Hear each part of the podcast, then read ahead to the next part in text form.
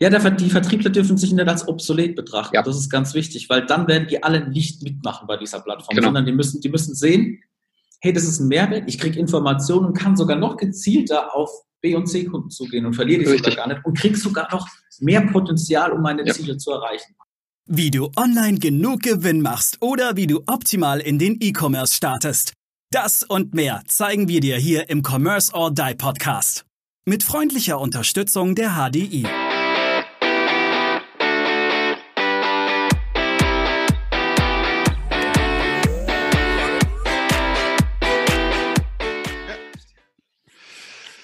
Hallo und herzlich willkommen zu Folge Nummer 22 hier im Commerce or Die Online Podcast. Übrigens gibt's uns auch auf YouTube zu sehen. Also wenn du uns Nasen alle mal sehen möchtest, äh, dann äh, geh gern auf YouTube und äh, such nach Commerce or Die Online. Und äh, ja, wir freuen uns, dass du heute wieder dabei bist. Und wir haben heute ein sehr spannendes Thema und da wird uns der liebe Daniel einiges dazu erzählen, aber wir tragen alle was dazu bei und zwar B2B-Commerce ist nicht nur ein Shop. Lieber Daniel, B2B-Commerce, was ist denn da die Unterscheidung eigentlich zwischen B2B und B2C? Also ich würde sagen, die grundsätzliche Unterscheidung beim B2B und B2C ist ja B2B, hast du erklärungswürdige Produkte. Ob das jetzt große Maschinen, ob das jetzt Chemie, egal was ist, es muss irgendwie, da, da müssen einige Worte dazu fallen, weil oftmals sieht man das Produkt nicht, das wird irgendwo eingebaut. Und eigentlich traditionell sind es ja ganz oft Vertriebs- oder Handelsstrukturen, die da da sind. Das heißt, der Mensch steht im Vordergrund und eigentlich kaufe ich immer über den Menschen. Über die 1 zu 1 Verbindung de facto. Und, ähm, und deshalb tun sich viele Industriegüterhersteller oder B2B-Hersteller schwer zu sagen, hey, wir machen, wir machen jetzt einen, wir machen einen Webshop. Und die sagen, das, kann, das funktioniert doch bei uns gar nicht. Das funktioniert doch alles über unseren Vertrieb. Ähm, aber wir wissen ganz oft, ja, in der Theorie, weil ich habe ja auch so eine typische A-B-C-Kundensegmentierung. Und die A-Kunden, ja, da laufen meine Vertriebler hin. Das ist gar kein Problem. Aber die B- und C-Kunden, die verhungern so ein bisschen mal im langen Arm. Und das heißt eigentlich im Umkehrschluss, für mich als, als, als B2B-Unternehmen, als Industriegüterunternehmen, ja, ich, ich verliere ja Umsatz dadurch. Und deshalb muss man jetzt immer mehr in die Richtung gehen, wie kann ich denn einen Shop aufbauen oder wie eine Plattform aufbauen für meine B- und C-Kunden, auch wenn ich die natürlich nie so nenne, dass die sich dort informieren, dass die vielleicht eine, eine, wie kann ich da eine virtuelle Beratung, eine virtuelle Konfiguration, also eine Voreinstellung machen, äh, damit, damit die den ersten Schritt auf mich zu machen und mich dann kontaktieren, sodass ich wirklich auch, also im Sales Funnel auch diese Leute reinkriege. Du, du hast gerade den Punkt angesprochen, sie informieren sich. Ähm, so, so ein Punkt ist, sage ich mal, gehen wir jetzt nochmal von aus, man ist ein Maschinenbauer, jetzt vielleicht nicht unbedingt einer, der gleich die ganz großen Maschinen für mehrere Millionen verkauft, aber sagen wir, geht irgendwie ab 50.000 los äh, für eine Verpackungsmaschine. Ähm, jetzt stelle ich mir es persönlich schwierig vor, zu sagen, jo, kostet 50, äh, geht ab 50.000 los, das schreibe ich jetzt genauso auf meine Homepage. Es geht ab 50.000 Euro los, weil ich ja auf der Homepage meiner Meinung nach, äh, ist aber gleich eine Frage an dich. Mhm. Ähm, vielleicht den Nutzen, den ich als Käufer dieser Maschine habe, nicht so gut rüberbringen kann wie in einem persönlichen Gespräch. Wie siehst du denn generell, sag ich mal, höhere Preise, also High-Tickets auf, auf einer Homepage stehen zu haben als Preis? Ich glaube, die stehen nie so ganz da, weil du hast bei solchen Maschinen ja so viele Konfigurationsmöglichkeiten. Also sprich, ähm, wie passt es Durchlässe, Größen etc., Umbauten. Äh, das heißt, eigentlich geht es da gar nicht darum, dass ich da ein Bild habe und da steht ab 50.000, ich klicke drauf und ich suche mir die Farbe ja. aus und bestelle mir die zu Hause. Nee, das funktioniert halt, der Verkaufsprozess funktioniert halt ein bisschen anders. Das ist dann wirklich eher so, dass ich schaue mir die Maschine an, dreidimensional. Ich schaue vielleicht, welche Anwendungsbereiche die hat. Ich konfiguriere die ein bisschen und dann ist der erste Schritt, ich lade mir da mal ein Datenblatt runter mhm. damit ich das mal mit, mein, mit, äh, mit meinem Einkäufer, mit weiteren Konstrukteuren besprechen kann. Und dann kommt eigentlich erst der zweite Schritt. Und dann gehe ich wieder auf die, und dann melde ich mich, dann gehe ich wieder auf die Plattform, ich schaue mal weitere Produkte an oder vielleicht gibt es eine Möglichkeit, mich direkt dann bei meinen Kontaktpartnern zu melden.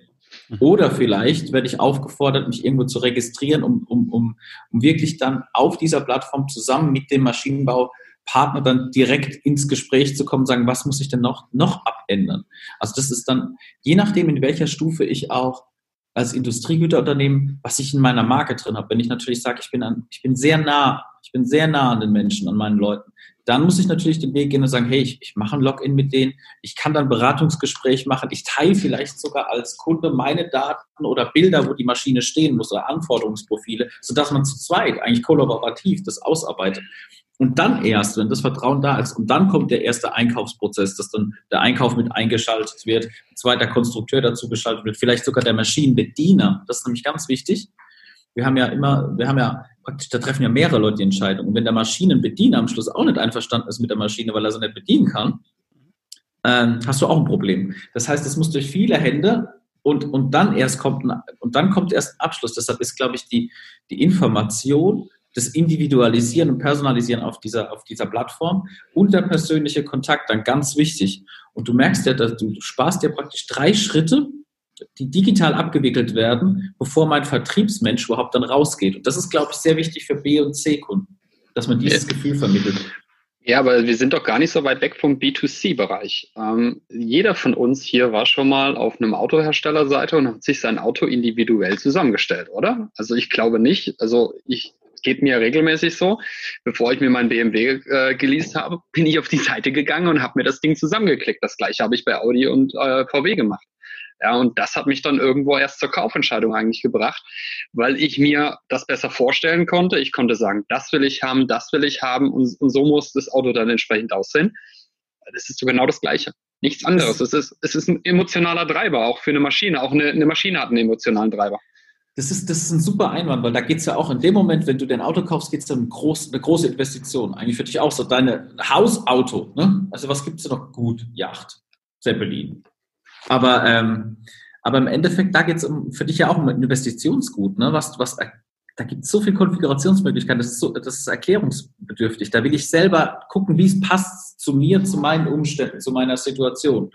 Und das ist sehr gut im Vergleich, ja, weil wir im Endeffekt als, als Endkonsumenten von, der ein Auto gekauft hat, ähm, der kennt es durchkonfigurieren, selber ausprobieren und dann erst Kontakt aufnehmen. Dann kriegst du vielleicht, ähm, dann kriegst du vielleicht ein kleines Lookbook geschickt und kannst dann, dann zum, zum Verkäufer gehen und dann erst geht der Verkaufsprozess los. Ich habe vorher schon meine Raten durchgerechnet etc. Und der letzte Verkaufsschritt, ich mache das dann noch bei den Menschen, weil da geht es um eine große Summe, da geht es um Vertrauen.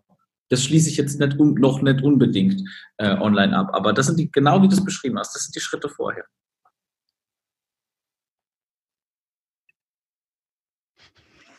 Ja, Maurice, man hört dich gerade nicht. Kleines, kleines Jetzt? Outtake. Okay. Ja. Jetzt wieder da. Super, keine Ahnung. Ja. Mikrofon äh, ist auf Offline gegangen. Ähm, dann wird mich jetzt natürlich jetzt das Thema, wir haben es gesagt, B- und C-Kundensegment. Aber als großer Hersteller kann ich ja oftmals gar nicht diese Produkte für den herstellen, weil ich kann ja meine Waren produzieren, ich tue die dann auf eine Palette stellen und schiebe die Palette raus. Das ist ja von den vielen Großen eigentlich so das Standardprinzip. Das heißt, wenn ich jetzt meine B- und C-Kunden bedienen möchte, muss ich ja auch dran denken, wie kriege ich die Logistik hin? Das ist ja auch so ein Thema, was ich mit, mit immer habe. Wie kriege ich denn jetzt das ganze Thema hin? Weil ein, ein C-Kunde will ja fünf davon, sieben davon, acht davon. Und er braucht gar nicht eine Palette davon. Also das heißt, da muss ich prozessual ja natürlich auch einiges bedenken und umstellen.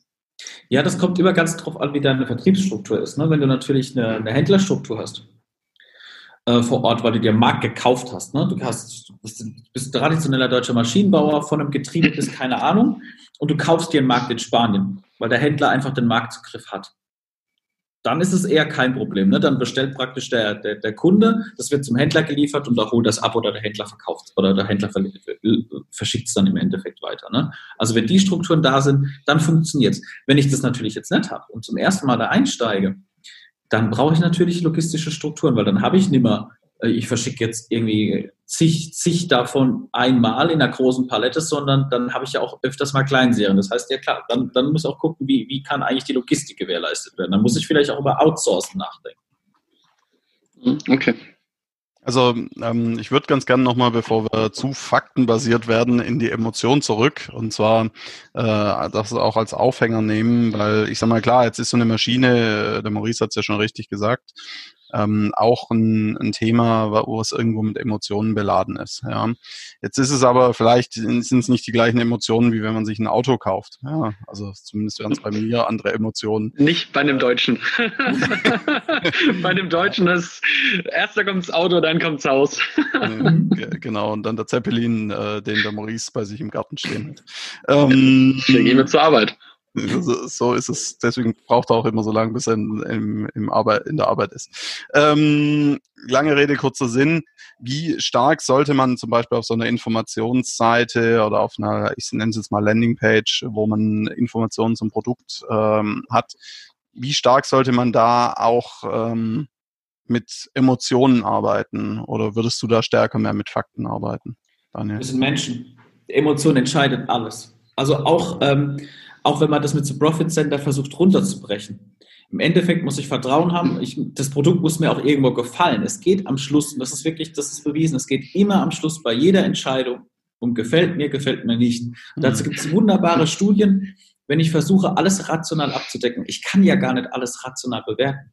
Ich kann ja teilweise sind die dann, im Endeffekt sind die Produkte dann vielleicht gleich. Ja?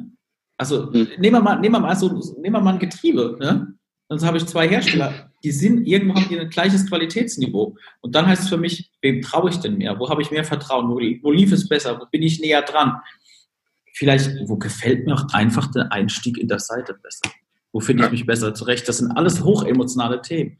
Äh, will man oftmals nicht hören im B2B, aber man vergisst halt auch immer, dass man ein Mensch bleibt und wenn man ins Büro geht, dann hängt man jetzt auch nicht seine Emotionen Emotionsmantel an den Haken und, und robotet dann durch die Gegend, weil keiner macht so große Nutzwertanalysen. Das, sondern irgendwann kommt auch der Faktor Zeit mhm. und dann gefällt dir das halt, da gefällt dir der Auftritt ein bisschen besser oder mhm. es, es, ist einfach so. Also Emotion ist, Emotion ist alles und dann kommt das Rationale.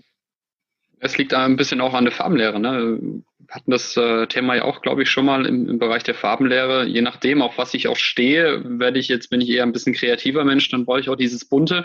Wenn ich jetzt ein, äh, ein gelber Einkäufer, dann muss ich eher so wirklich sehr emotional abgeholt werden. Wenn ich jetzt ein sehr stark blauer, also Datenstruktur verliebter Mensch, dann interessieren mich eher die Details. Also es ist schon sehr komplex, da alle abzuholen. Es, ja, du brauchst, ist es komplex, alle abzuholen, aber da hat man ja auch mal eine Folge drum, du brauchst ein Markenerbe irgendwas, was du, was dich abgrenzt von allen anderen, was du gut kannst, was du besser kannst, ähm, wo du herkommst. Und dann musst du halt überlegen, genau, wenn ich halt, wenn ich halt, wenn ich halt das Traditionsunternehmen schlechthin bin und, und die Qualität biete, weil ich sage, das Ding geht nie kaputt.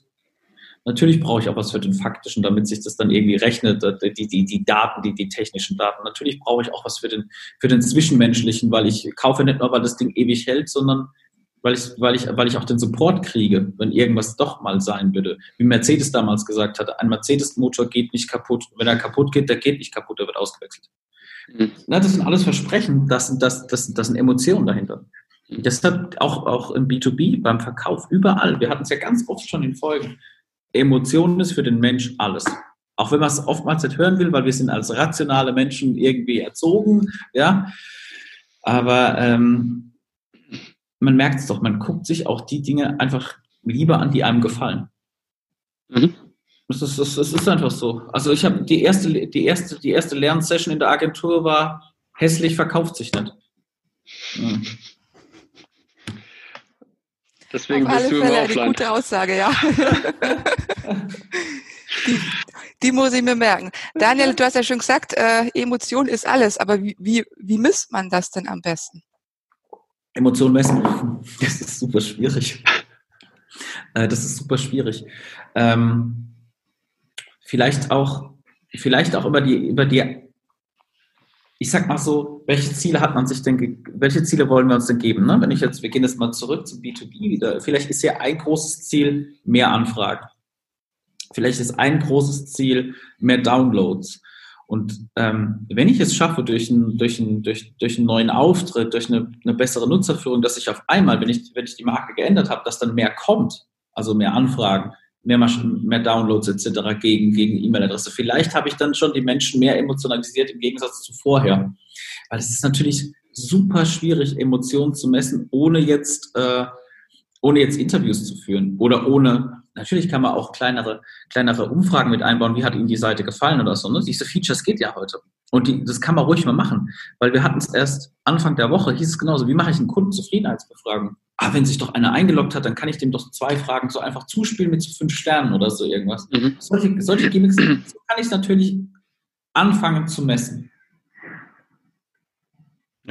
Ich weiß nicht, ob das, ob das, die gute Antwort war, aber es ist ein schwieriges Thema und da gibt es ganz groß von, wir machen jetzt Fokusgruppen und diskutieren bis zu so diesen kleinen, wie man es auch von Facebook jetzt direkt kennt, diese Mini-Umfragen, einfach mal so ein Gefühl da lassen. Hat es dir gut gefallen oder so? Würdest du uns weiterempfehlen? Oder ich glaube, nee. darüber, ich glaube, es ist eine indirekte Messung zu sagen, gefallen, finden die Leute jetzt meinen Auftritt besser, informativer, näher dran, dann muss ich das, glaube ich, äh, versuchen, in den Steigerungen der Anfragen, wie meine Ziele waren, meine harten Ziele dann zu erkunden. Ich, ich denke, das ist ja die Aussage auch dahinter. Welche Ziele setze ich mir denn jetzt mit dem neuen Auftritt? Was möchte ich denn überhaupt erreichen? Und dann ist, ist ja klar messbar, habe ich die Ziele jetzt erreicht durch die Änderung oder ist es eh in, in eine ganz andere Richtung gegangen? Will ich jetzt meine Downloads erhöhen? Äh, kriege ich jetzt aber vielleicht einfach nur mehr Besucher auf anderen Seiten. Das heißt, ich, ich muss ja das dann einfach auch auswerten, was haben meine Nutzer entsprechend auf meiner Seite gemacht. Und, und dadurch ist es dann, denke ich, ganz klar messbar, was ist emotional jetzt besser angekommen. Ja, ja. Also wir nehmen da auch unsere Kunden immer ganz hart an die Kandare, wie man so sagt. Ne? Wenn man Personas etc. aufbaut, dann sagen wir, okay, was sind die Ziele? Warum kommt mhm. ihr auf diese Seite? Und dann setzen wir gegen, und was wäre die Konversion? Was kannst du denen eigentlich bieten? Wie mhm. kriegen wir die eigentlich in so einen Funnel rein von, ich informiere mich, ich lasse mal meine E-Mail da, weil ich was downgeloadet habe. Ich gehe sogar vielleicht mal so weit und, und mache mach eine, Reg äh, registriere dann mich. Ne? Ja. Super, lieber Daniel, vielen herzlichen Dank für diese ganzen tollen Tipps und Einblicke. Hast du für unsere Zuhörer und Zuseher noch zum Abschluss noch drei wichtige Punkte, die wichtigsten Punkte, die du denen mit auf den Weg geben möchtest? Drei wichtigsten Punkte. Äh, Im, Im Richtung B2B-Commerce, dass ja, das ja, ein ja. Shop ist. Genau, dass man eben sagt, okay, B2B-Commerce ist ist ein bisschen komplizierter, das heißt, nein, komplexer. Das heißt einfach, ich werde wahrscheinlich nie dazu kommen, dass man jetzt einfach so bestellt auf der Webseite, sondern ich muss einfach mal reingucken, wie kann ich meinen Kunden Hilfestellungen geben, um sie einzuladen. In, weil meine, meine, meine, meine, Plattform ist nichts anderes wie ein Laden. Ich muss in die Hand reichen, damit sie reinkommen möchten, sich umschauen können, sich ein bisschen ausprobieren können und dann, und dann praktisch kontaktieren und mich dann, mich dann als Verkäufer dazu holen. Ich glaube, das ist das Wichtigste und dass man auch überlegt noch zwei weitere Punkte, wenn man seine Kunden aufbaut, warum kommen die eigentlich, mit welchen Zielen kommen die eigentlich auf der Seite und wie kann ich die immer weiter begleiten, dass sie wiederkommen. Ich muss ihnen Wert geben, dass sie wiederkommen, weil einmal besuchen ist nichts und nichts da lassen, sondern warum sollten die mehrfach kommen zu mir? Warum sollten die sich immer wieder eingeladen fühlen in mein Haus? Das, was man vorher ja. immer physisch gemacht hat, dass die immer wieder vorbeikommen in einem Laden, auch auf der Website, dass die immer wieder was Neues finden können. Und das dritte, und das dritte war, ich hatte es eben, ich hatte es eben parat, ich habe es aber vergessen. Dann ergänze ich dir Punkt 3, wenn du, ja, wenn du möchtest. Ergänze dir Punkt 3, Maurice. Ich ergänze dir Punkt 3. Für mich ist ein ganz wichtiger Punkt, auch meine Vertriebler darauf zu trimmen, dass sie meine Kunden auf meine Online-Plattform bringen, weil diese Verknüpfung muss da sein. Der Vertriebler darf die Online-Plattform nicht als Konkurrenz betrachten, sondern er muss, der Vertriebler muss die Punkte bekommen, die der Kunde, den er auf diese Plattform hieft, muss sie sukzessiv immer wieder daran beteiligt werden. Weil dann schaffe ich es eigentlich, dass meine Vertriebler zukünftig wieder mehr Vertrieb machen und die Bestandskunden standardisierter über die Plattform ähm, einkaufen und der Vertriebler weniger mit zu tun hat, immer wieder neue Aufträge bei dem gleichen Kunden einzuholen, sondern er sich mit neuen Kunden auseinandersetzen kann. Ich glaube, das ist mit auch ein ganz, ganz wichtiger Punkt, dieses Danke, Learning. Das war's, das war's, was ich, was ich vergessen hatte, weil ja, Maurice, du hast super, super mitgemacht, toll. Drei, drei Sterne. Drei, drei, drei, drei von fünf. Drei von fünf. mein mein Stand ist bei drei jetzt. Weil, ja, der, die Vertriebler dürfen sich nicht als obsolet betrachten. Ja. Das ist ganz wichtig, weil dann werden die alle nicht mitmachen bei dieser Plattform, genau. sondern die müssen, die müssen sehen, hey, das ist ein Mehrwert, ich kriege Informationen und kann sogar noch gezielter auf B- und C-Kunden zugehen und verliere die sogar gar nicht und kriege sogar noch mehr Potenzial, um meine ja. Ziele zu erreichen. Genau. Also dieses, dieses, das ist ganz wichtig, weil der Mensch steht immer noch da im Vordergrund auf der Unternehmensseite als auch auf Kundenseite und die zusammenzubringen. Das muss die Plattform wirken.